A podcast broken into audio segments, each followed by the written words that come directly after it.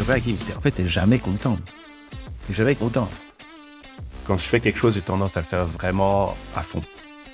Être passionné, prendre un truc, puis m'accrocher, mordre. euh. J'étais quand même conscient que en droit français, je ne serais pas président de la République. Mais par contre, on voit trop petit encore, en Belgique francophone en tout cas. Moi, j'ai toujours été convaincu que j'allais mourir jeune. Ouais, 50 personnes qui m'ont dit qu'ils avaient évité le Lady Market euh, avant ça, ça, euh, mais ils n'ont pas, ils pas commencé. Je me réveille la nuit parfois en disant putain, mais qu'est-ce qu'est-ce que qu'est-ce que tu fais pour éviter que euh, que ça parte euh, en couille comme ça? Je vois pas les réformes arriver. Je lis de plus en plus par rapport à ça. Je me dis bah il faut quand même que je que j'agisse. Alors, je dis moi je comprends pas les gens qui s'emmerdent.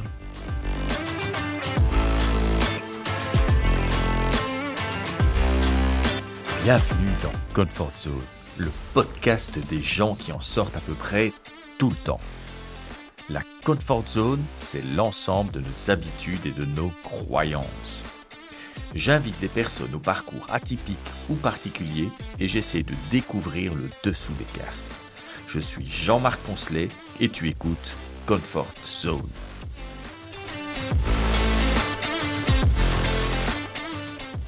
Alors bonjour Yvan. Bonjour. Alors je suis ravi de t'avoir dans le podcast. C'est la première édition et je tiens à te remercier car euh, quand j'ai exprimé l'envie de réaliser un podcast, tu as tout de suite dit oui.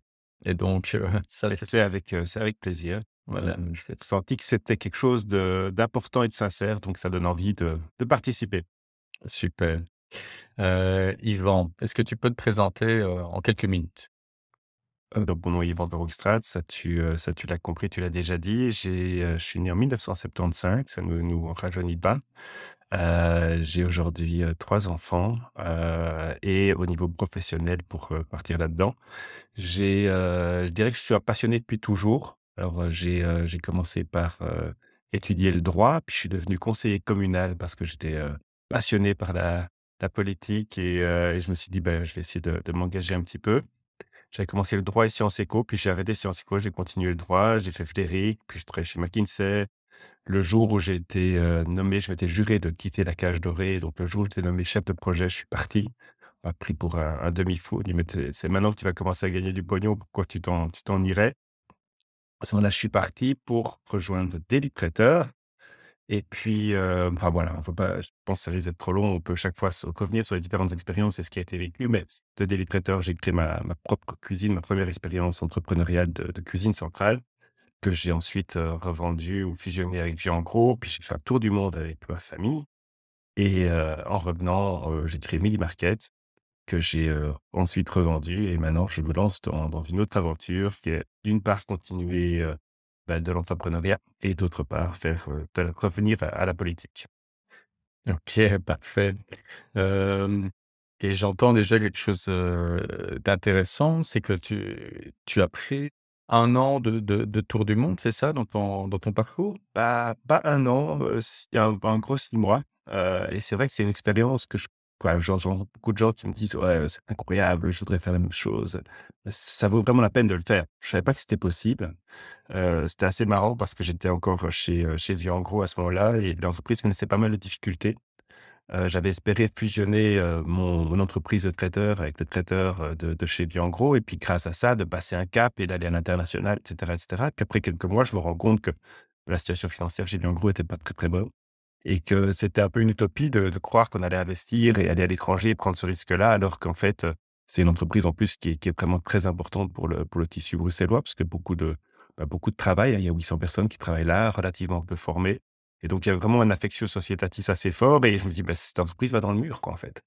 Et donc, euh, je m'étais vraiment euh, engagé, mes corps et âme, pour, bah, pour refinancer l'entreprise, travailler avec, avec la famille propriétaire, les Boremans, qui font vraiment ça, je pense vraiment par, par, par, ouais, par Passion. passion, croyance, envie de faire quelque chose de bien. Euh, et, et donc, je m'étais vraiment mis avec eux pour essayer de sauver cette entreprise-là. Et, et je disais à ma femme, mais non, je peux pas partir. je, suis, je, suis, je, suis, je suis indispensable, quoi. Ils ont besoin de moi. Mhm. Et en même temps, je voulais vraiment arrêter, passer à autre chose. Mais dit, écoute, tu sais ce qu'on va faire, c'est qu'on va partir faire un voyage. Et tu verras, ils t'auront oublié après, après 15 jours. Alors, j'ai l'orgueil de dire que j'ai encore reçu un mail après trois semaines. Mais en effet, très très vite, les gens indispensables sont oubliés. là, je l'ai vraiment, j'ai vraiment pu l'expérimenter. Donc là où je pensais que j'étais, ils avaient besoin de moi, ben, de fait, trois semaines après, ils sont toujours présents aujourd'hui. Ils sont toujours, toujours vivants et bien vivants. Mais dans quelle époque Attends, à l'époque, pour bien comprendre, tu, tu, tu es chez Gros et tu es au redressement de la société. Et dans, à ce moment-là, tu te, tu décides ben, une, fois, faire, une fois que une fois que quelque part on a on a acquis enfin donc on, a commencé le, le, cost cutting parce qu'il fallait faire un cost cutting on avait euh, obtenu 13 millions de, de refinancement donc l'entreprise était euh, quelque part sauvée le travail de fond était fait et donc, à ce moment-là, je dis, ben, voilà, j'ai envie d'un autre challenge. J'étais pas venu pour ça. J'étais venu pour euh, développer mon activité. Et puis, parce que j'étais entrepreneur et j'étais là pour, pour, développer à l'international l'activité de traiteur, me rendant compte que ça n'allait pas. Ben, quelque part, je me suis investi au niveau du groupe pour sauver, euh, quelque part, pour aider à sauver euh, le groupe et, qui avait du sens. Et j'étais un peu arrivé à la fin de cette mission-là, mais je, ayant été tellement impliqué, j'avais l'impression que je devais rester. Et en même temps, je voulais pas rester. Et, c'est là que, que, voilà, que, que, que, voilà, que mon épouse me dit, mais non, mais tu, tu, tu ne rêves pas, quoi. T'es pas, t'es pas indispensable, quoi. Tu, tu vas voir. Et, ça, c'était, ça s'est avéré tout à fait, tout à fait exact. Et c'est important de faire des pauses comme ça dans, dans sa carrière pour toi? Pour moi, c'est vraiment, enfin, je l'ai fait systématiquement. C'était important pour moi de changer, c'était important pour moi de prendre du recul parce que, bah, parce que je suis pas capable de faire deux choses en même temps. C'est-à-dire que je suis pas capable de penser au projet suivant. Quand je fais quelque chose, et je pense que ça, ça me caractérise assez fort, quand je fais quelque chose, j'ai tendance à le faire vraiment à fond. Euh, et, et, du coup, ben, je suis pas capable de faire deux choses en même temps parce que je suis à, à, plein et à fond dedans. C'est vraiment mon mode de fonctionnement, c'est vraiment ça. C'est être passionné, prendre un truc, puis m'accrocher, mordre euh, en essayant d'aller au bout et d'aller le plus loin que, que, que, je peux. Et du coup, s'il faut se réinventer, ben, il faut prendre du, recul pour pouvoir se réinventer. Et ça veut dire quoi que le Yvan, quand il, quand il est comme ça sur un, sur un projet, tu bosses 80 heures semaine ou, ou, non, tu fais les choses juste à fond sur un seul projet? Ça, ça veut dire quoi? Est-ce que tu mets tout de côté pour te focaliser sur une seule tâche?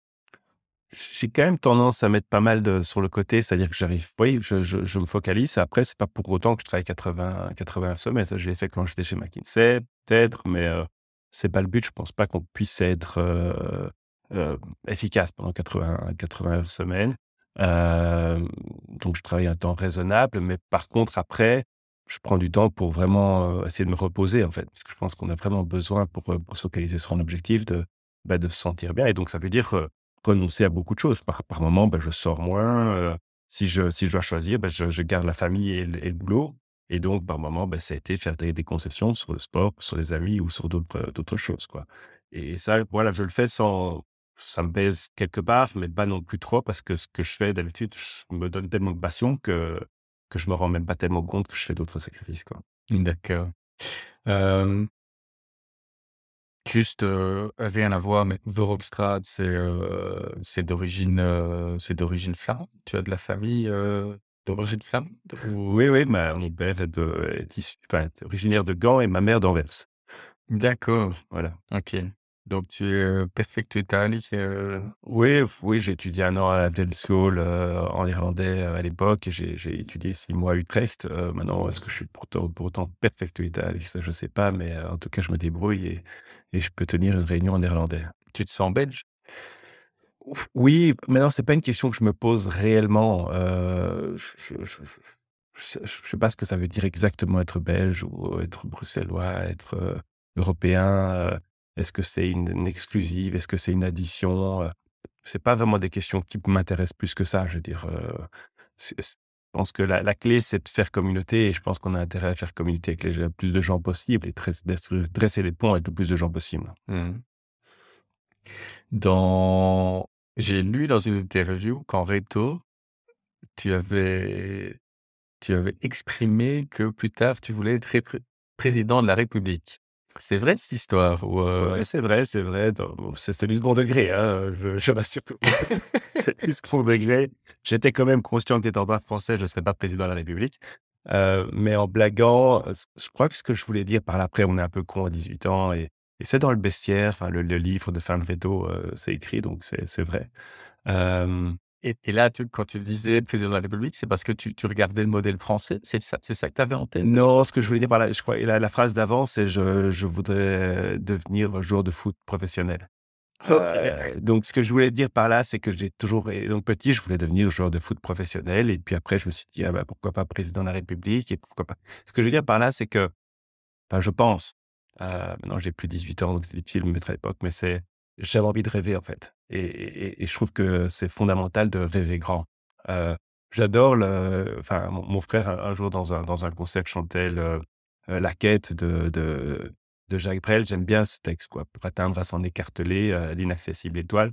Je trouve que c'est hyper excitant d'avoir une inaccessible étoile, dans quelque domaine que ce soit en fait. Que ce soit au niveau sportif, j'ai très vite compris que je ne serais pas joueur de foot professionnel. J'ai aussi très vite compris que je ne serais pas président de la République française. Mais, heu, mais rien que d'avoir le droit de le dire, heu et d'exprimer qu'on, bah, a le droit de rêver à peu près à n'importe quoi et puis c'est pas grave si on l'atteint pas, mais que la la richesse est déjà dans le fait de rêver. On a le droit de rêver comme ça en Belgique. Moi, je pense que c'est vraiment fondamental de de voir grand et c'est peut-être un une des choses parce que j'accompagne pas mal de d'entrepreneurs. Hem, c'est peut-être une on a de plus en plus d'entrepreneurs et ça, c'est génial. Je pense qu'il y a vraiment, surtout en Belgique francophone, il y a quelques années, je disais toujours: «Il faudrait qu'on ait beaucoup plus l'esprit d'entreprise» et cetera et je pense que chez les jeunes, il y a vraiment un déclic qui a été fait, heu et donc tout l'enseignement et la mentalité qui va avec a vraiment bien évolué, donc ça, c'est très positif. Mais par contre, on voit trop petit encore, en Belgique francophone, en tout cas. Je pense qu'on doit rêver grand, quoi. On doit rêver grand et du coup, on doit s'équiper pour aller loin. Et et et moi, ça me fait souvent mal au cœur quand je vois les entrepreneurs qui qui ont fait des projets, qui veulent rester, heu, 100 propriétaires ou en tout cas majoritaires dans leur projet et qui, du coup, le font avec 3 bouts de ficelle, heu et puis qui s'épuisent, qui s'épuisent alors que leur idée est est est bonne. Alors que s'ils avaient vu plus grand, peut-être Heu, plus petit en termes d'actionnariat dans ce plus grand, sans avoir peur d'être minorisé, parce que je pense que ça, c'est pas la réalité non plus. Si vous êtes bon, bah, il y a pas pas de raison d'avoir peur et puis si vous êtes pas bon, bah, tant mieux si vous êtes remplacé. Heu et ça, c'est toujours la manière dont j'ai vu, dont j'ai vu les choses.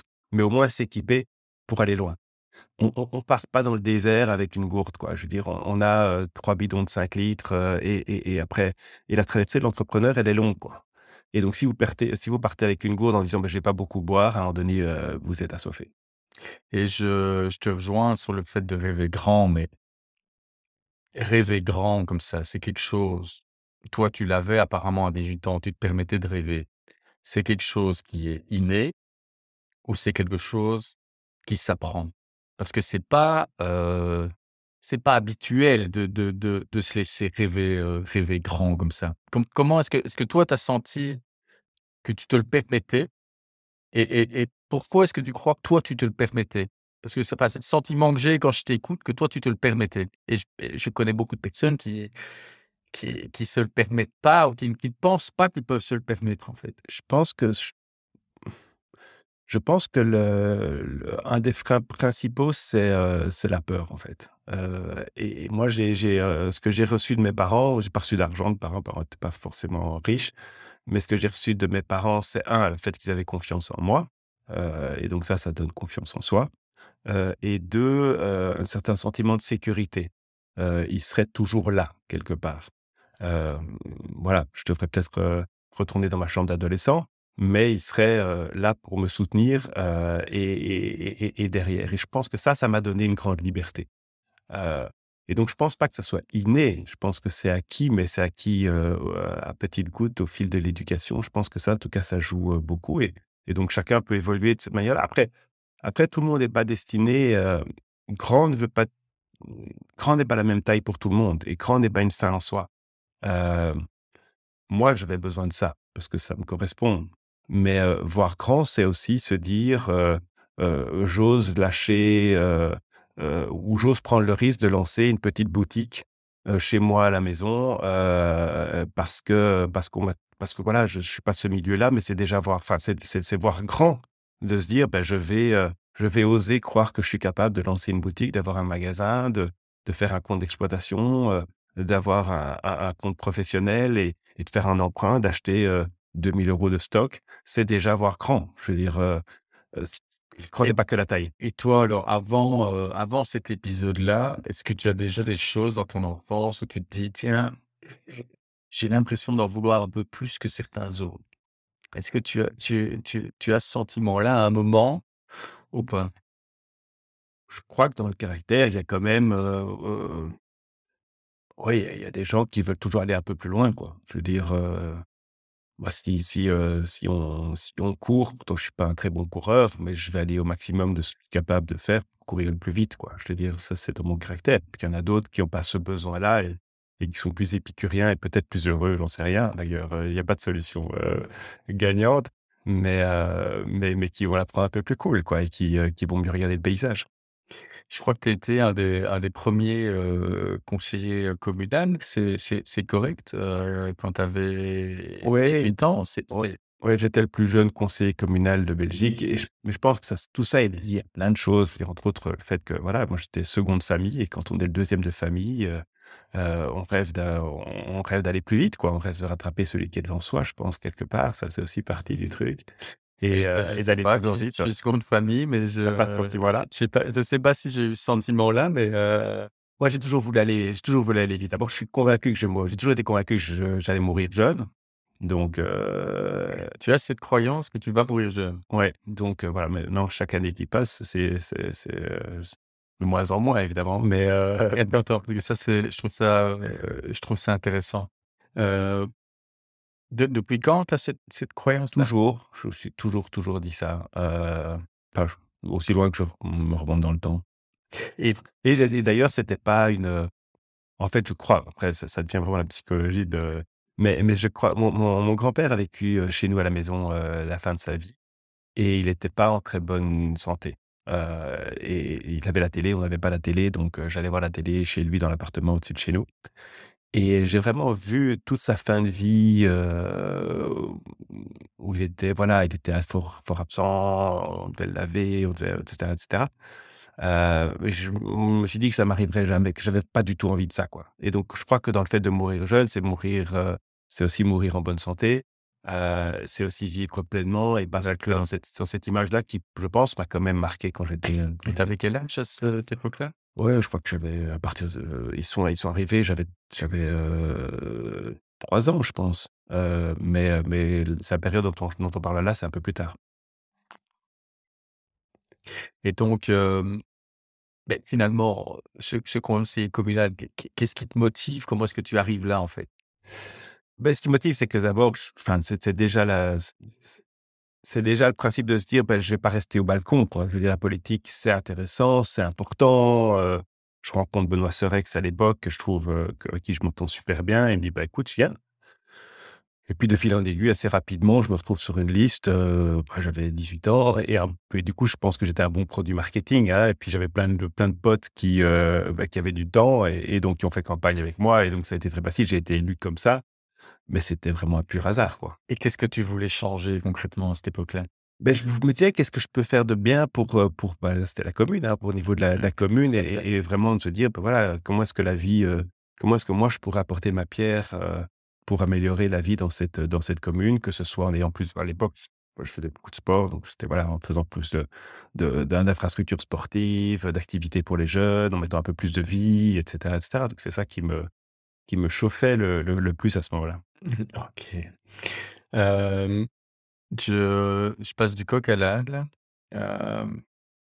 tu crées, je pense, en 2013 Medi Market, Ouais, c'est correct? 2014.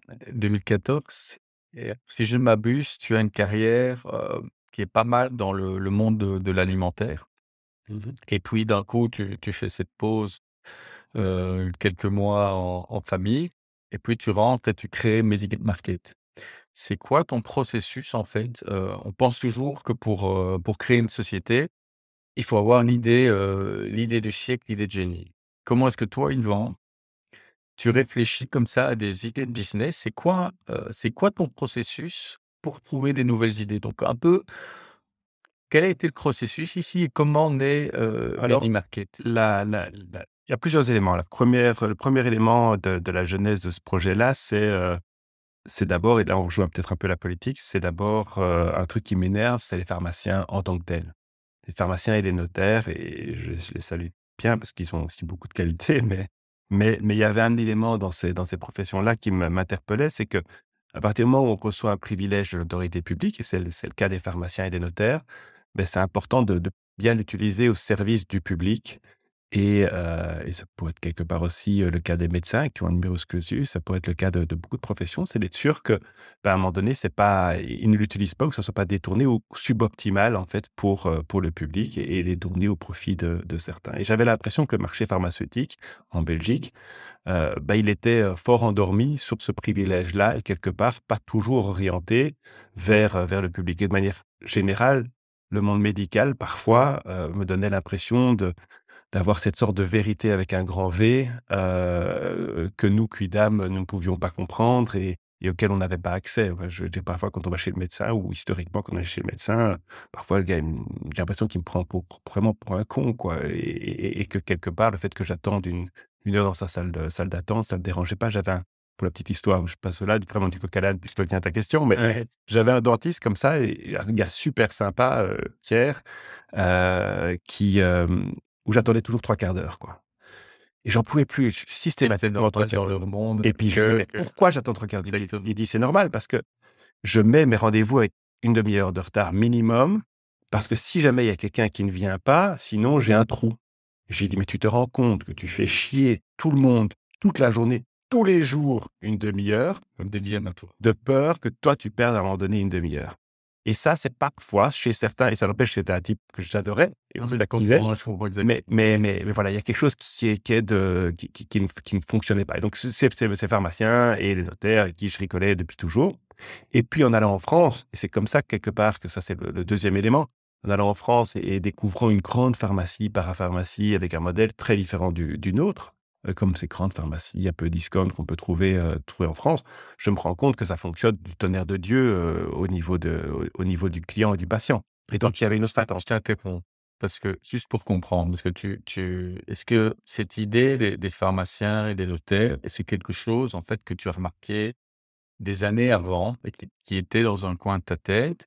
Parce que là, tu vois, tu, tu, tu pars faire le, le, un, un tour du monde, c'est ça, avec, avec ta famille? Hmm. T'es t'es pas en train de réfléchir à ça ou tu es en train de réfléchir à ça ou co- comment est-ce que euh, Non, mais c'est quelque chose qui comme Alors, c'est quelque chose qui vit depuis, depuis que j'ai, enfin, je me rappelle très bien à 18 ans, faire des grands débats sur euh, le monde pharmaceutique et, et le, le monde du notariat. Euh, et puis après, je, je, je, vois, je me vois dans les Cévennes, parce que mes beaux-parents ont une, une maison dans les Cévennes. Alors, les Cévennes, c'est très joli, euh, rocailleux, etc. Mais il n'y a personne, il n'y a pas un qui vive. Et puis tout à coup, une énorme pharmacie qui, euh, je prendrai plus tard, fait 20 millions d'euros de chiffre d'affaires. Et chaque fois qu'on est en vacances de la piscine, ma femme et ses copines se tapent la pharmacie. Je dis, mais qu'est-ce que tu vas foutre à la pharmacie Et elle revient avec des sacs avec 250 balles de, de, produits de santé. Elle me dit, mais c'est génial. Et chaque fois, ses copines vont avec. Et je dis, bon, je vais, y aller aussi.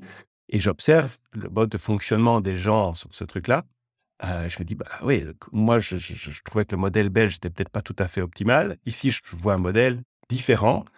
Je dis pas qu'il est optimal, mais en tout cas, qui semble correspondre aux besoins de certains et qui, euh, et qui fonctionne bien. Là, je me dis, ça, c'est quand même une idée, euh, ça serait quand même sympa d'avoir ça en Belgique. Alors, je- j'en parle deux, trois fois en Belgique et on me dit, mais non, mais ça, c'est impossible. En Belgique, euh, les prix, on n'arrivera jamais à faire les mêmes prix. Et puis, le marché est beaucoup trop petit. Et puis, c'est pas légal. Et puis, et puis, c'est impossible. Donc, j'ai OK, OK, OK. Et puis, on part faire le tour du monde. Et je me rends compte D'accord. qu'en fait, ça, ça se passe avant. Donc, c'est une idée qui gère ma ouais, c'est déjà, mais comme, comme j'en ai d'autres, quoi. Mais, mais, euh, et puis, on fait un tour du monde et je me rends compte que partout dans le monde, il y a quand même des modèles pharmaceutiques multiples. Donc, en arrivant, j'avais deux, trois idées de business en arrivant et je commence un peu à analyser les deux, trois idées de business. Je, vais rechercher ma table d'étudiant, je la mets dans le garage et j'ai mon nouveau bureau et je me dis, bon, ben, lequel on va développer? Et là, je fais deux, trois business plans et c'est celui-là qui me semble être le plus porteur, qui m'excite le plus. Et donc, c'est celui-là que je développe pour finir.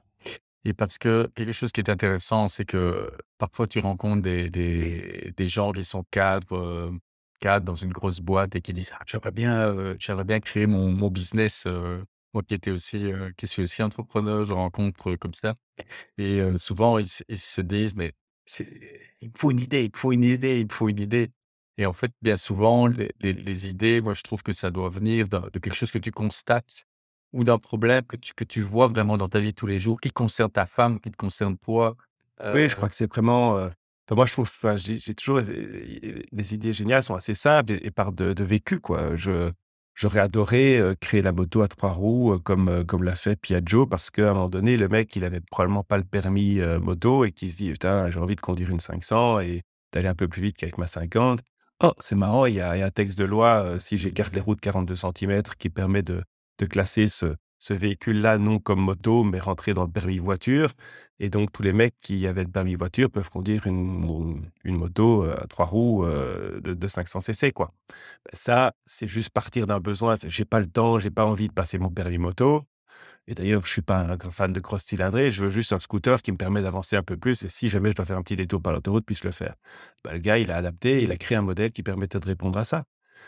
mais des trucs comme ça, il y en a 50 000 c'est demain. Enfin voilà, je, vais lancer un, business de traiteur. Je trouve que l'offre traiteur, quand on veut se faire livrer à la maison, et, elle, est trop limitée. Donc à partant de là, je me dis, bah, qu'est-ce que je pourrais faire différemment ou qu'est-ce que j'aimerais bien avoir moi ou mes amis ou ceci ou cela comme et à partir de là, on, a des idées. Et puis parfois elles s'avèrent bonnes, parfois elles s'avèrent mauvaises. Il faut les analyser. Et puis il y a aussi des business plans comme ça que où j'ai fait des études marketing détaillées et puis on les a achetés à la poubelle. Parce qu'à un moment donné, il faut aussi savoir dire, ouais, c'est peut-être une très bonne idée, mais, mais ça correspond à, 2,4 personnes et, et donc on va avoir du mal à en faire quelque chose de rentable. Est-ce que tu es le genre à avoir une idée par semaine et ou alors, comme tu m'as dit, tu te concentres pendant quelques années sur un projet et, puis, tu, tu, tu, te remets en mode intuition, idée. Ça fonctionne comment dans ton cerveau? Je, J'ai de temps en temps des idées, mais je les mets dans un coin de mon cerveau et je n'y chipote pas. quoi. J'en parle comme ça de temps en temps. tu ne les écris pas? Tu n'as pas une habitude ou tu les écris non, pas, ton, pas ton mode de fonctionnement? Non, je, voilà, je, les laisse, je les laisse comme ça et, et je m'en occupe pas parce que je ne sais pas m'occuper de plusieurs choses en même temps, comme je le disais tout à l'heure. Et donc voilà, parfois dans une rencontre ou quoi, les choses ressortent, ou, je dis à quelqu'un, «Bah, tiens, ça, ça pourrait être une idée pour toi. mais je vois que c'est difficile. Enfin, beaucoup de gens ont quand même cette peur ou voilà, c'est pas cette facilité de prendre l'idée et puis d'essayer d'en faire un business. Quoi. C'est pas, c'est, pas si simple que ça. Qu'est-ce qu'il faut comme qualité pour devenir entrepreneur? C'est quoi qui, c'est quoi qui fait la différence entre le gars qui agit? Parce qu'on a tous des idées. Ouais, tous des idées. On se dit, «Oh, ce truc-là, j'avais eu l'idée, mais ah, ça devait être ah, moi qui aurais dû faire ce business-là. Il y a moins 50 personnes qui m'ont dit qu'ils avaient eu l'idée de Mini Market euh, avant. C'est ça. Euh, mais ils n'ont pas, pas commencé. je ne sais pas. Je, je crois que c'est l'envie. C'est, c'est, c'est le. Comme je le disais, je crois que là, là c'est ne pas avoir peur, c'est, c'est, c'est, c'est le, le, feu, c'est, euh, c'est beaucoup de choses, quoi. Mais je n'ai pas, pas la réponse. Je pas la réponse détaillée. Je n'ai pas analysé ça. Mais, mais c'est vrai que c'est étonnant de voir que beaucoup de gens, tout comme pour le Tour du Monde, parce que tu parlais du Tour du Monde tout à l'heure, dire Ah, mais j'ai toujours rêvé de faire un Tour du Monde. Je ne dis pas que tout le monde peut le faire. Honnêtement, c'est vrai que j'ai eu énormément de, de chance, j'en suis bien conscient, etc. Mais je crois qu'il y en a beaucoup plus qui pourraient le faire que ceux qui ne le font, ou parmi ceux qui disent qu'ils en auront toujours rêvé, qui ne sont pas mis en 100% capacité de le faire non plus. Je un tour du monde, ça coûte, ça coûte un peu d'argent, mais ça coûte pas très, très, très, très cher. Un billet tour du monde, euh, c'est l'équivalent de, deux billets de vacances, quoi. Donc, euh, il y a quand même moyen de, le payer, quoi. C'est quelque chose de possible. Et tu as dit, j'ai eu de la chance. Tu, tu viens de dire, j'ai eu de la chance de pouvoir faire ce tour du monde. C'est pourquoi tu as eu de la chance En quoi c'est de la chance? Parce que les choses se sont bien, bien mises, parce que parce qu'à la base, je crois que je suis assez adapté à notre système. Il faut aussi être conscient que, que par rapport à ça, on n'est pas tous. Enfin, on a un système qui, euh, qui récompense mmh, beaucoup certains types de caractères euh, et, et, qui sont pas ou certains types de qualités. Donc moi, je suis très adapté au système. Je, je peux très bien fonctionner dans un système concurrentiel. Euh, euh libéral, voilà. Et, tout le monde n'est pas adapté de cette manière-là, ou, n'a pas cette capacité, pas ces forces, toutes les forces de tout le monde ne sont pas dans ce secteur-là. moi, je suis adapté à ça.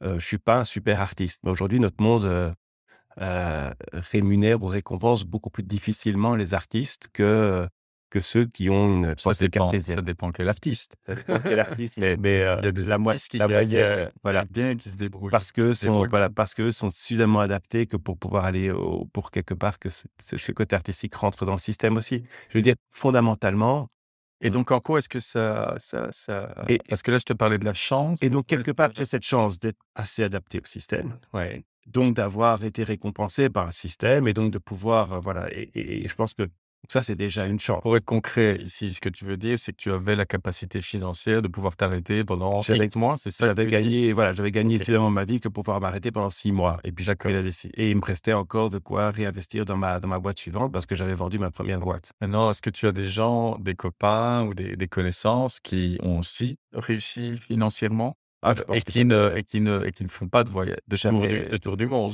J'avais plein de copains qui étaient beaucoup plus riches que moi à l'époque. Je veux dire, beaucoup, beaucoup. Je, je- je quitte McKinsey. euh, D'abord, que ce soit pas d'argent, pas spécialement d'argent de mes parents. Je quitte McKinsey le jour où je peux commencer à gagner correctement ma vie. Et les traiteurs, je gagnais correctement ma vie. Mais voilà. Et puis, je gagne un peu de sous. euh, je me paye très mal euh, quand je lance mon, mon projet entrepreneurial. Je gagne un petit peu de sous, mais c'est pas des sommes astronomiques. La clé, c'est aussi de se dire qu'à un moment donné, à ce moment-là, euh, on peut se dire, bah, si après, il me reste pas grand, grand chose, c'est pas grave parce que je rebondirai. C'est cette confiance-là plus que la, plus que le capital.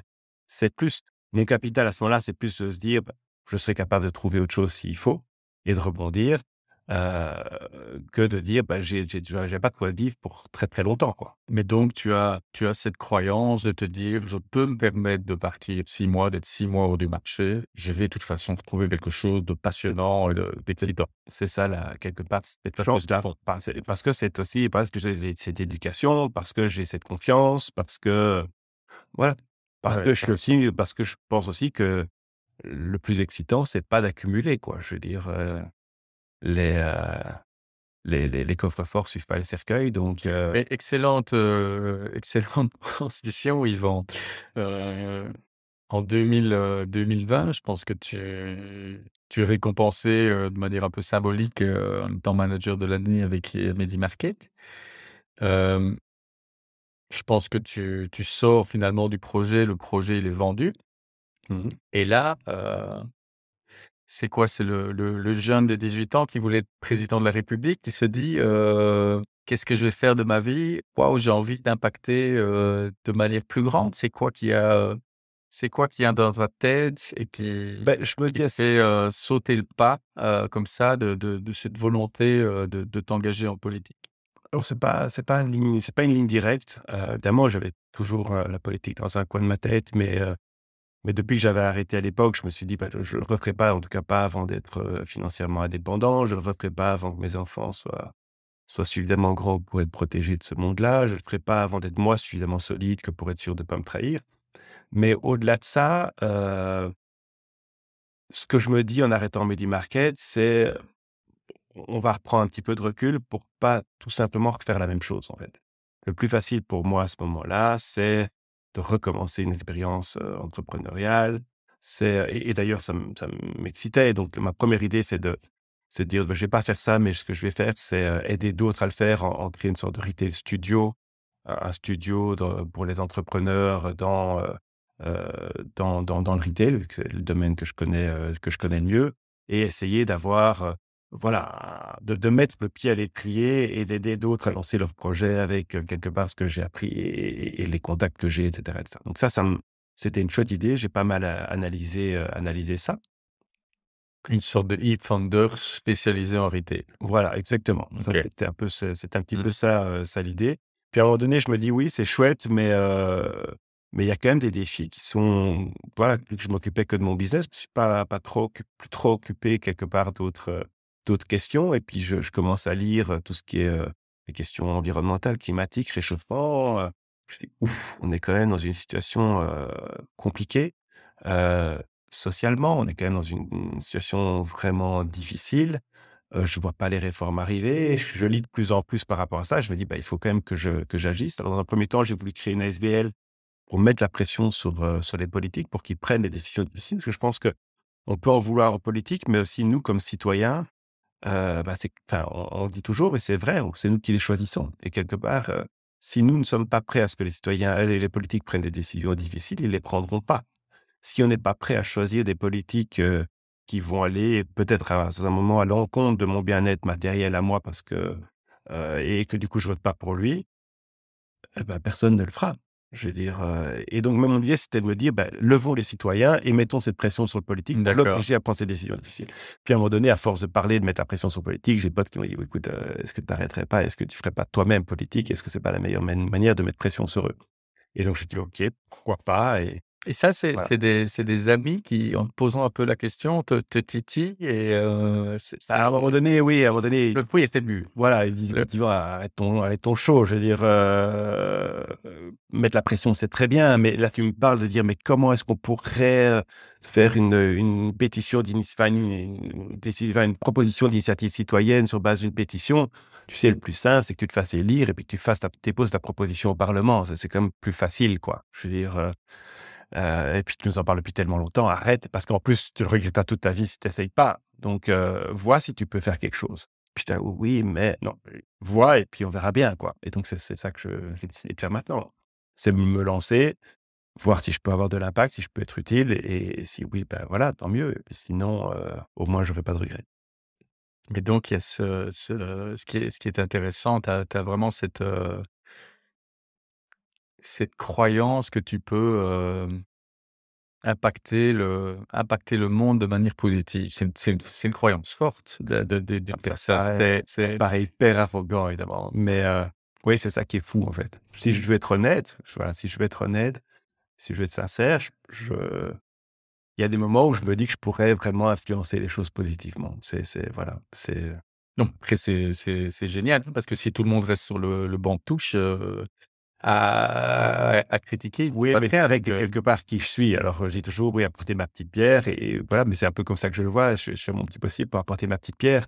Mais c'est vrai que oui, quelque part, j'ai l'impression que, que je peux être utile.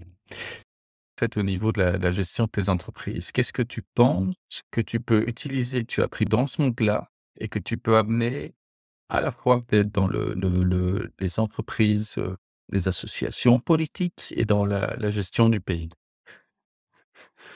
Dans les associations politiques, je pense que ce qui est, le plus intéressant de ce que je peux amener de l'entreprise, c'est euh, essayer d'a- d'apporter l'esprit de, gestion des ressources humaines. Je pense que c'est vraiment... euh, ce qui est très compliqué en politique, c'est que euh, les gens ont du mal à créer une équipe parce que la, la dynamique politique, c'est euh, si je gagne une voix, ça veut dire que l'autre en a perdu une, et inversement, si l'autre gagne une voix, ça veut dire que j'en ai perdu une, que ça soit entre partis, mais parfois même au sein des partis où il y a relativement peu de place, où c'est une compétition comme un concours en fait. hein. Donc, euh, on sait bien que la dynamique dans un concours, à un moment donné, c'est que même dans un auditoire euh, en médecine en France ou quoi, à un moment donné, ben, les gens se partagent plus euh, les bonnes notes parce que ben, si l'autre avance, moi j'avance pas. Et cette, cette dynamique-là est une dynamique en fait destructrice. Moi, ma conviction dans l'entreprise, ça a toujours été que justement, en ayant des gens meilleurs que soi et en s'entourant de gens meilleurs que soi, et, quand l'entreprise évoluait, tout le monde évoluait avec. Euh, et, je pense que ça, il faut le ramener dans le parti. Quoi. C'est, euh, la question n'est pas de savoir comment on va se faire partir la tarte, mais comment est-ce qu'on va faire grandir la tarte, comment est-ce que, et surtout, la question n'est pas tellement soi, mais, mais le projet. Euh, et, donc, voilà, moi, la- clé chez Medi Market, c'était pas Yvan, c'était Medi Market. La clé en politique aujourd'hui, c'est pas Yvan, c'est comment est-ce que nos idées, on va pouvoir les porter, comment est-ce qu'on va pouvoir faire quelque chose de bien. Et après, chez Medi Market, ça a été super pour Yvan. Euh, et et- et j'espère que ça sera la même chose en politique, mais, mais c'est pas ça le plus important, quoi. Alors, concrètement, parce que ça, c'est des belles paroles qu'on... qu'on-. Qu'est-ce que tu faisais concrètement Qu'est-ce que tu mettais en place pour avoir cet état d'esprit, euh, cette culture-là? Mais je pense que tous mes collaborateurs chez Medi Market étaient conscients que quand je gagnais, c'est l'équipe qui gagnait, et inversement, et que quand leurs collègues gagnaient, c'était eux qui gagnaient. En fait, c'était vraiment le- cette notion de dire on est fier de faire partie d'un projet. Euh, c'est le, résultat. C'est la Ouais. conséquence. Qu'est-ce que Mhm. tu faisais pour arriver à cet état de fait? C'est évidemment euh, quelque chose que tout entrepreneur ou tout leader essaye d'obtenir, c'est cette espèce d'adhésion. Qu'est-ce que toi tu mets en place comme leader qui fait que peut-être tu arrives à ces résultats-là? Est-ce qu'il y a une recette? Je pense pas qu'il y ait- en tout cas, j'ai pas conscience d'une recette particulière pour ça. Sauf que, je pense, sauf qu'il faut être conscient qu'on est, euh, qu'on est rien sans les autres, en fait. Moi, j'ai vraiment cette conviction-là. Mais par contre, que je, pense que depuis toujours, j'aime prendre le lead et donc mm, emmener les autres avec moi. ça, c'est quelque chose que je pense j'ai assez fort, j'ai assez fort en moi ou naturellement en moi. Et donc, c'est quoi? C'est la, la, capacité à, à, à, passionner sur une vision? C'est parce que c'est. Je, je, je, je n'en sais pas. Je, peux donner un exemple. j'ai un, un, tout bon. Je, me suis mis au hockey sur le tard. Je suis plutôt footballeur à la base, mais mes enfants ayant joué au hockey, je me suis mis au hockey sur le tard.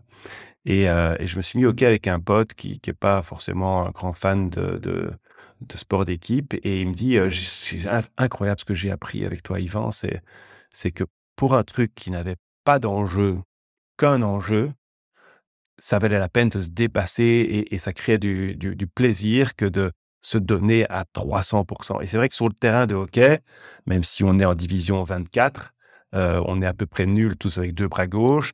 Sur le terrain, je parle, j'encourage, je, voilà, je joue derrière, je suis, je suis chaud boulette, euh, parfois trop, et d'ailleurs, il faut, que je me maîtrise et que j'apprenne aussi, parce que ça, toute qualité a un revers. Euh, je suis parfois un peu mauvais perdant. Euh, il faut que voilà, il faut travailler là-dessus. Mais ça n'empêche que je pense, j'ai mis, en tout cas c'est ce qu'il m'a dit à l'époque. Il a dit mais toi tu mets dans cette équipe, t'es pas le meilleur, mais mais tu mets dans cette équipe une, une, dynamique pour que chacun donne le meilleur de soi. Voilà. Parce que parce que ça parce que j'arrive à me passionner pour un match de division 24 en fait. Donc, tu as envie de, tu as envie de gagner, tu as envie de progresser. J'ai envie d'aller au bout de moi-même, j'ai envie d'apporter, de porter les autres au bout d'eux-mêmes. Quand, quand, je les vois sur le terrain, je m'occupe pas que de moi sur le terrain, je, je m'occupe de, je parle, je, voilà, je te dis, je suis pas du tout le meilleur de l'équipe, mais je suis celui qui parle le plus. Et donc, est-ce que, alors peut-être que ça peut être un des ingrédients, j'en sais rien, mais ça irradie du coup, est-ce que ça irradie? Euh, autour de toi Je pense que cette passion-là, je la partage. En tout cas, c'est ce que lui m'a dit. Il m'a dit, tu, m'as fait me donner, envie d'aller au bout de moi-même. Et en fait, j'ai pris du plaisir à ça. Je me suis... Euh, et, j'ai vécu plus, plus pleinement. Et, la réussite de ce groupe euh, était aussi ma réussite. Enfin, voilà, oui, je pense que j'ai irradié un tout petit peu ça dans cette équipe de hockey. Est-ce que ça a du sens de faire la politique si on n'est pas dans l'exécutif?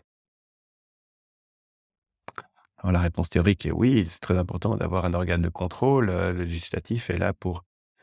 Je vais être tout à fait honnête. Moi, en soi, parlementaire, euh, aujourd'hui, dans la manière dont fonctionne le monde parlementaire, ça va pas. Je pense pas que ça va me passionner 150 ans, quoi. parce qu'aujourd'hui, euh, voilà, je, pense que la capacité d'impacter et d'avoir de l'impact d'un parlementaire n'est pas énorme. Voilà, je pense que ça peut être un bon aiguillon, ça peut être une. Et donc, il y a quand même des, très chouettes choses à faire pour, pousser justement les exécutifs à bouger. Mais aujourd'hui, ça se passe quand même surtout au niveau de la majorité euh, et, des exécutifs. Donc, la, manière dont le système belge aujourd'hui est structuré, c'est plus intéressant d'avoir une fonction exécutive, même c'est plus intéressant d'avoir une fonction exécutive locale que d'avoir une fonction parlementaire, même si, je répète, c'est super important, il faut absolument que quelqu'un le fasse, parce que sinon c'est une dérive absolue des, exécutifs. Mais par rapport à mon caractère, je pense que voilà, je me retrouverai plus dans une fonction exécutive que législative. Ok. Ben, merci pour la réponse. Euh, la réponse sans langue de bois. La, réponse sans langue de, la réponse sans langue de bois. Euh, de l'extérieur, Yvan, tu, tu as l'air sûr de toi, tu as l'air de savoir vers où tu veux aller. Est-ce qu'il y a des moments où tu as peur? Oui, oui, oui. alors je pense que je, pense que j'ai tendance à, avancer et pas trop me poser de questions. mais mais c'est sûr qu'il y a des moments où on a peur, des moments où on se rend compte qu'on a fait des conneries. voilà, je veux dire, ça c'est ça c'est l'évidence. Je veux dire, on est et, ça fait, enfin voilà, ça fait mal comme à tout le monde, quoi. Je veux dire, euh, c'est évident.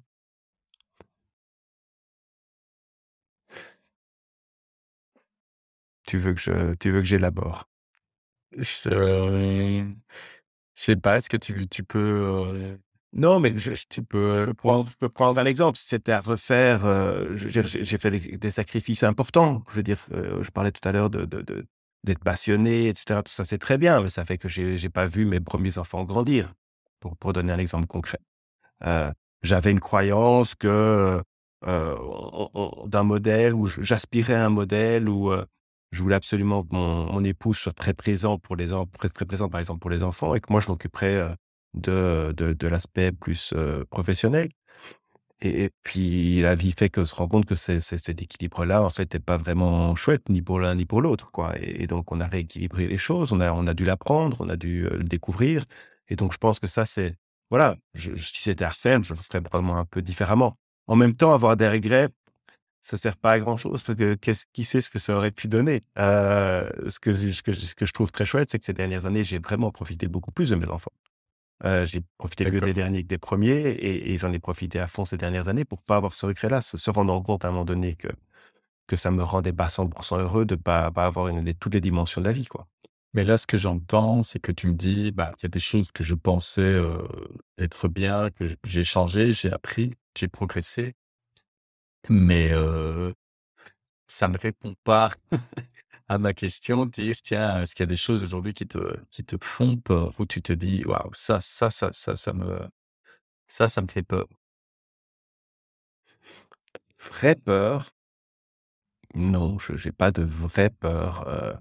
j'ai parfois la vraie, un vrai, oui, j'ai parfois un vrai stress, mais c'est pas tellement pour moi, mais c'est plutôt pour, pour la suite. C'est que mais voilà, là, on est, on est, on est, on est loin, mais c'est de la manière dont évolue la société, quoi. Ça, ça me fait vraiment peur. je pense qu'on, enfin voilà, je pense qu'on est à, un moment de rupture et que si on ne réinvente pas la société différemment et un bien-être commun différemment, je pense qu'à un moment donné, on, on va se retrouver dans une situation vraiment très, très, très délicate et que historiquement, quand on regarde l'histoire, ça s'est passé par des guerres, par des révolutions, par des... On n'a jamais fait de transition ou de changement de modèle, ou très rarement fait de transition ou de changement de modèle sans avoir du sang. Et ça, j'ai pas tellement envie pour mes enfants. Pour moi, titre personnel, je pense que j'arriverai à me protéger, donc ça me stresse pas tellement pour ça. Mais ça me, ça me stresse, ça me stresse. Je me réveille la nuit parfois en disant putain, mais qu'est-ce qu'est-ce que qu'est-ce que tu fais pour éviter que que ça parte en couille comme ça? Ta réponse, du coup, c'était. Et ma réponse c'est de me dire bah, on va essayer de faire la politique. Est-ce que c'est la bonne manière ou pas? J'en sais rien. Mais en tout cas, oui, c'est ça qui me, qui me fait peur. Je passe du, du coq à l'âne, mais, mais c'est pas grave, on, on tire large. Hein. Es-tu pratiquant d'une quelconque religion? Ah. euh, Non, plus, plus vraiment, je dirais. Euh, j'ai une éducation catholique et parents ont été catholiques, agnostiques. enfin, ils sont passés par toutes les phases, philosophes et autres. on a toujours eu de nombreux débats. J'ai le sentiment d'avoir un socle de, de, de valeurs et, qui font que voilà que mon intérêt à moi n'est pas seulement l'alpha et l'oméga de ce qui me rend heureux. Euh, et je crois assez fort à, ça. En tout cas, mon, Dieu n'est pas le matérialisme. Mais est-ce que je crois à la résurrection et à la vie après la mort euh, C'est pas vraiment une question que je me pose et je peux pas dire que j'y crois. Est-ce que tu as une sorte de spiritualité du coup dans ta vie? Est-ce qu'il y a des choses euh, trans, transcendante auquel tu, tu crois, auquel tu, tu te raccroches Mais ce que je crois en tout cas, en tout cas assez fort, c'est que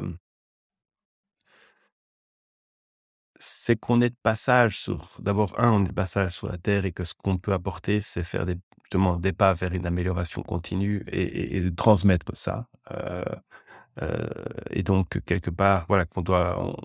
que ce qui donne du sens, je, je, je, réfléchissais, enfin, je disais à un ami ou non, je lisais un livre en fait qui, qui, qui, racontait une anecdote que je trouvais assez, euh, assez belle et, euh, et c'était euh, une sorte de, de, vieillard sorcier qui disait à quelqu'un si tu peux choisir entre être éternel ou avoir des enfants, qu'est-ce que tu préférerais? Parce qu'évidemment, si tu es éternel, tu vas pas pouvoir avoir des enfants, sinon à un moment donné, on sera trop nombreux sur Terre. Et euh, tu vas les voir mourir. Voilà. Donc, ça, c'est. oui, que tout le monde soit éternel. Et, il répondait, je, voilà, je pense que ça, enfin, je sais pas comment, je plus, les mots exacts, évidemment, hein, mais il disait, ben, non, moi, je, préfère largement mourir et transmettre que de vivre éternellement. Euh, moi, je crois assez fort que, ce qui donne du sens à la vie, c'est aussi qu'elle se termine. Euh, ce qui donne du sens à ma vie, bah, c'est que je puisse la transmettre et qu'il y ait d'autres générations qui prennent la suite après et et ça, je trouve que c'est, voilà. Donc je choisirais pas du tout l'éternité. L'éternité, c'est boring, quoi. Je veux dire, j'ai pas du tout envie d'être, heu, d'être éternel. C'est cohérent, en tout cas, avec ce que tu ce que tu as dit tout à l'heure, que tu pensais que tu allais mourir jeune. C'est, c'est cohérent avec ça, finalement. Voilà et je pense et heu et ça n'a rien à voir et et faut faut pas du tout faire de nouveau de la psychologie de bas étage, mais ce qui donne de la saveur aux pauses, aux breaks entre 2, heu, fonctions, ce qui donne la saveur aux vacances, c'est le travail aussi. Je veux dire, heu, ma femme me dit: «Ah putain, va ça serait bien qu'on reste toujours en vacances». Je dis: «Mais si on était tout le temps en vacances, on profiterait plus des vacances de la même manière». C'est Donc heu, donc voilà, je pense qu'il y a aussi, heu, il y a aussi ça et alors je crois aussi vraiment que enfin que que notre bonheur est dans la relation. Que le le le le voilà, ça c'est une deuxième croyance. Parler de croyance, c'est une deuxième croyance que que j'ai assez forte, c'est que je pense que tout seul, on peut avoir tous les biens matériels qu'on veut, ça a pas beau ça a vraiment aucun intérêt, en fait. Je suis assez d'accord. Hem pour la dernière partie ici du du podcast, et c'est quelque chose que que que j'aimerais faire avec tous les invités que je vais recevoir. J'aimerais bien te te citer 5 affirmations. Mmh Ou une affirmation, bah, c'est si tu y crois, bah, ça devient une, en fait, c'est de tes croyances. Si tu n'y crois pas, bah, c'est tu n'y crois pas. Ça sera plus facile pour les suivants qui auront voulu écouter. Non, parce que je vais changer les les affirmations, je vais les changer d'une fois d'une fois à l'autre parce que sinon ça va être, heu, Tout à fait. ça va être boring. Donc je vais te donner une affirmation. Ouais. Et si tu peux, si tu es, heu, complètement d'accord avec l'affirmation, c'est un 10. Si tu es pas du tout d'accord, c'est un 1. Donc si tu peux me donner un chiffre et me et m'expliquer, heu, simplement me détailler, ta réponse. Ouais. Presque chez Vrai Boss. Pardon? On est presque chez Vrai Boss. Voilà, c'est presque ça. Alors, heu, 1re affirmation: «Il y a moyen d'être manager de l'année et d'avoir une vie équilibrée à côté». Hem, plutôt 8.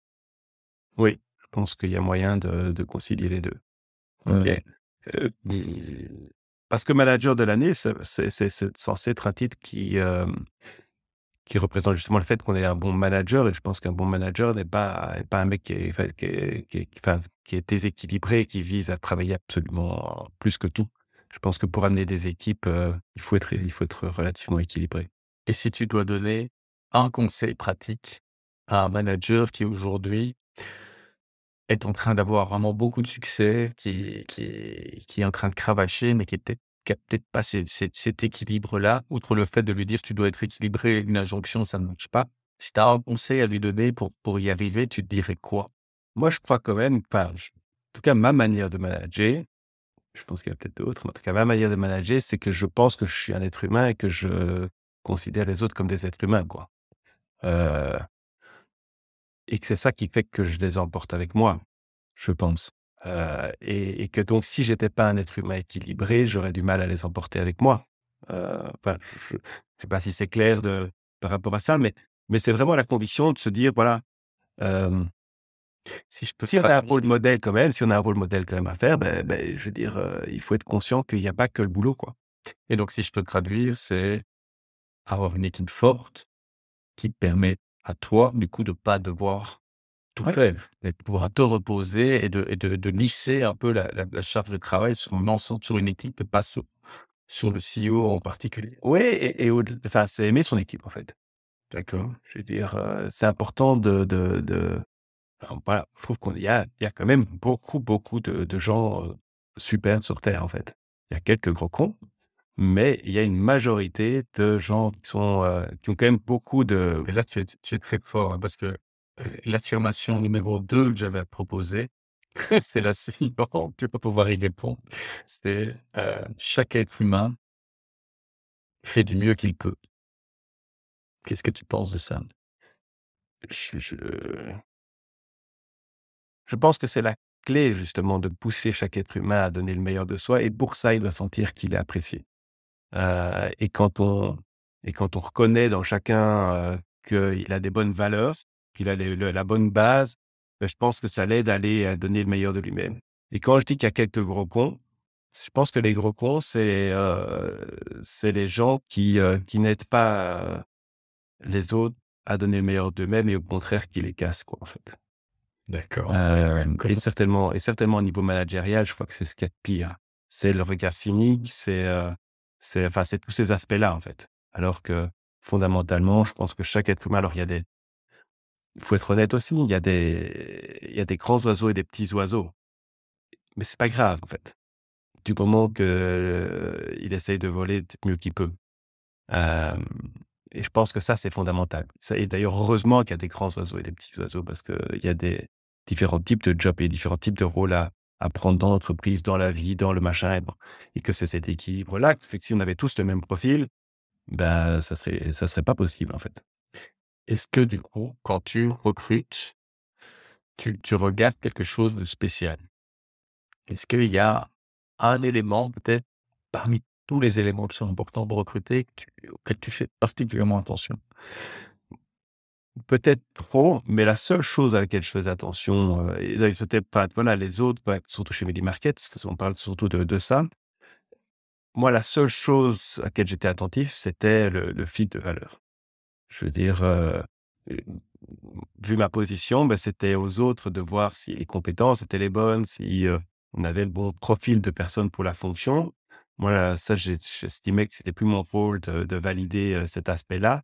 La seule chose que je validais, c'était dire est-ce que je, est-ce que je me sens, est-ce que je sens, je sens bien cette personne, est-ce que je sens que c'est, une personne qui, ben, qui a les mêmes, qui partage les mêmes valeurs que nous. Je crois que c'était vraiment ça le, le point que le seul point que je vérifiais en fait. Donc je perdais pas de temps avec le reste. Et quelle est la part euh, C'est intuitif ou c'est ou c'est objectivé? C'est largement intuitif. Largement intuitif. Ok, super. Euh, en termes ne, à ne pas conseiller dans les cours, etc., etc. Je ne respectais pas une grille euh, bien établie de- d'interview et Non, non, mais c'est mais d'autres le font. c'est très bien. C'est pour ça, c'est pour ça qu'on est là. C'est pour, c'est pour entendre qu'il y a différentes manières de faire les, les, les choses et qu'en tout cas, toi, c'est ta manière à toi de faire les choses et que ça t'a plus ou moins bien réussi euh, jusqu'ici. Affirmation numéro 3. Je n'ai pas besoin d'être le meilleur. euh,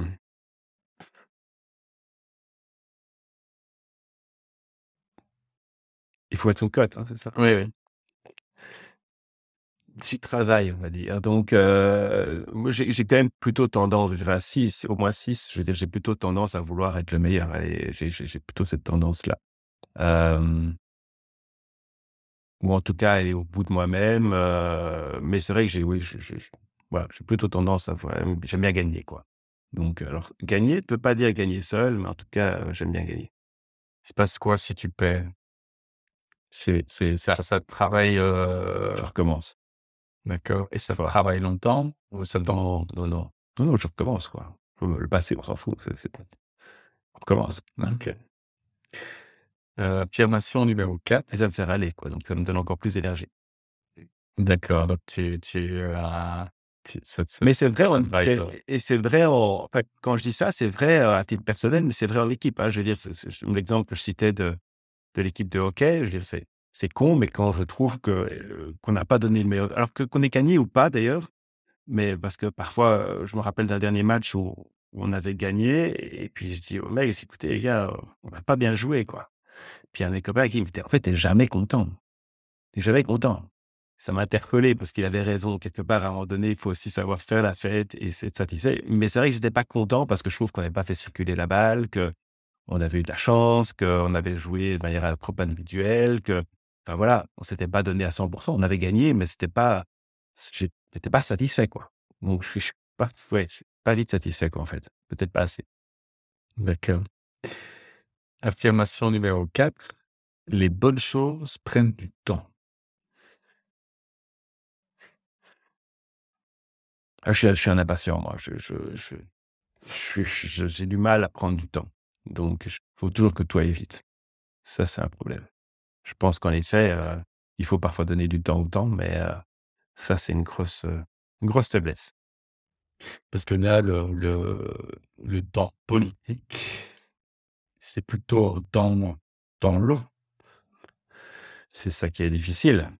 Euh, ouais, je, je voudrais que les choses aillent beaucoup plus vite, quoi. C'est très frustrant, en fait. C'est, c'est très, euh, c'est vraiment un gros défaut, quoi. J'ai toujours eu envie d'aller vite, de faire vite. Euh, voilà. Terminer mes études très vite, euh, avoir mon permis tout de suite, euh, me marier jeune. Ben, on revient à un truc, hein, faire vite, quoi. Parce que si tu meurs demain, il faut aller vite, quoi. Mais c'est, c'est, finalement, c'est une, une, croyance extraordinaire qui te, qui t'énergise énormément. Si on voit le côté positif des choses. Oui, ça, ça, me, ça me donne envie de donner. En fait, c'est aussi pour ça que, parce que le temps est limité, parce qu'il y a mille choses à faire. Hein. Je veux dire, euh, si on passe trop de temps, moi j'ai toujours l'impression qu'on passe trop de temps sur quelque chose, on va, on va pas pouvoir faire les, les, autres qui sont géniales, quoi. Je dis, moi je comprends pas les gens qui s'emmerdent. Hein. Franchement, je, je, je, dois me forcer à me poser, mais, mais je veux dire, il y a tellement de choses à faire. Entre les amis, la famille, le boulot, le sport. Enfin, on a quoi remplir quatre quoi.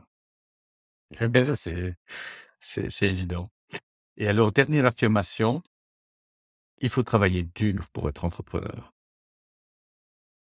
Oui, je crois qu'il faut travailler dur. Oui. Euh, c'est pas pour ça qu'il faut s'épuiser. Au contraire, je pense qu'un des dangers, c'est justement de ne pas se respecter. Je le disais tout à l'heure, si, on traverse le désert, il faut pas partir avec une petite gourde, quoi. Je veux dire, il faut, une bagnole et des bidons, quoi. Je veux dire, euh, plusieurs bidons. Parce que sinon, à un moment donné, on s'épuise. Et si on veut travailler dur, bah, il faut le travailler dans un bon, dans un environnement qui est acceptable, etc. Mais quand on travaille, on travaille dur, oui. Et puis, si on veut avoir des résultats, il faut se lever tôt. Et si on veut marquer un goal, il faut courir. Il n'y a pas d'avance, quoi. C'est, ce serait trop facile. Et ce serait pas amusant. Ce serait pas fier. Donc, je pense que on est fier en grande partie de la sueur qu'on met dans les choses.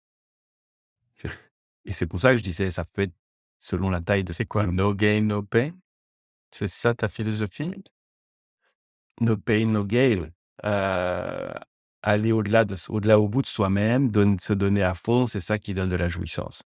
Se donner à fond euh, euh, dans la relation, se donner à fond dans le boulot, se donner à fond dans le sport.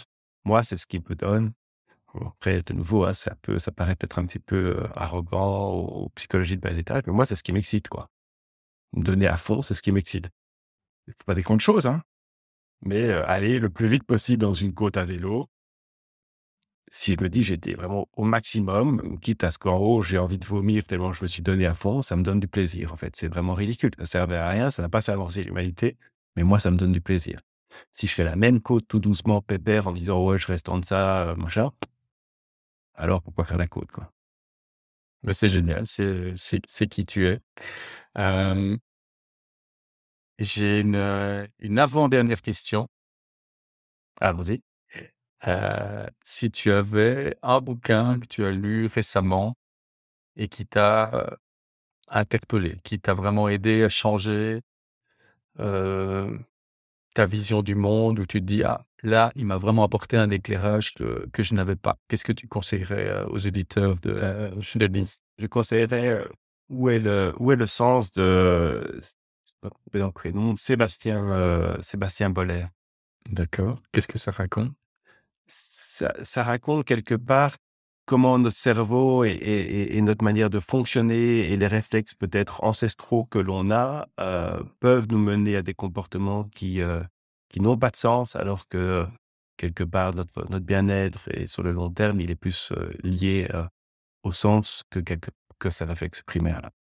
C'est pas le gars qui a écrit le, bug du cerveau humain? Oui, tout à fait. C'est son bouquin, c'est le bouquin où il nous explique que notre striatum, donc une partie de notre cerveau, nous pousse à, l'accumulation, nous pousse à des comportements qui est lié à je dis toujours, si on lit ça à, Jean Covici, euh, que, que, tu connais euh, probablement pas ailleurs, euh, où notre capacité a, été décuplée, ces réflexes ancestraux non régulés par du sens, multipliés par une capacité démultipliée d'utilisation de, de, de, ressources, quelque part, nous mènent dans, dans le mur.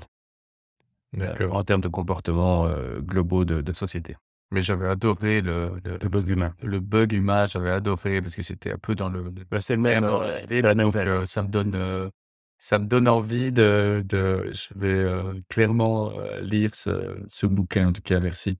dernière question. C'est quoi la question que tu, que j'ai pas posées et que tu aurais voulu que je te pose?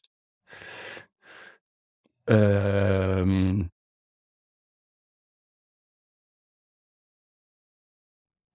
je je je je sais pas, par rapport à ce qu'on s'est dit, je pense que en tout cas moi ce qui ressort de de ce qu'on s'est dit, c'est que, mmh quel est mon moteur? Heu, je crois que mon moteur, c'est la passion, en fait. Voilà et je pense qu'il faut oser vivre ses passions et vivre à fond, heu, pas avoir peur de de vers où elle nous met, tout en étant aussi très réaliste et et et en voyant les choses telles qu'elles sont. Parce qu'à un moment donné, ben, on peut se tromper, il faut savoir abandonner. Moi, j'ai dû parfois abandonner et voilà, mais ça n'empêche que la passion, c'est quand même un moteur, heu, fort. Bon, mais je crois que c'est une, une belle conclusion. Il faut il faut vivre de ses passions. Merci Yvan. Merci beaucoup. Au revoir. Salut.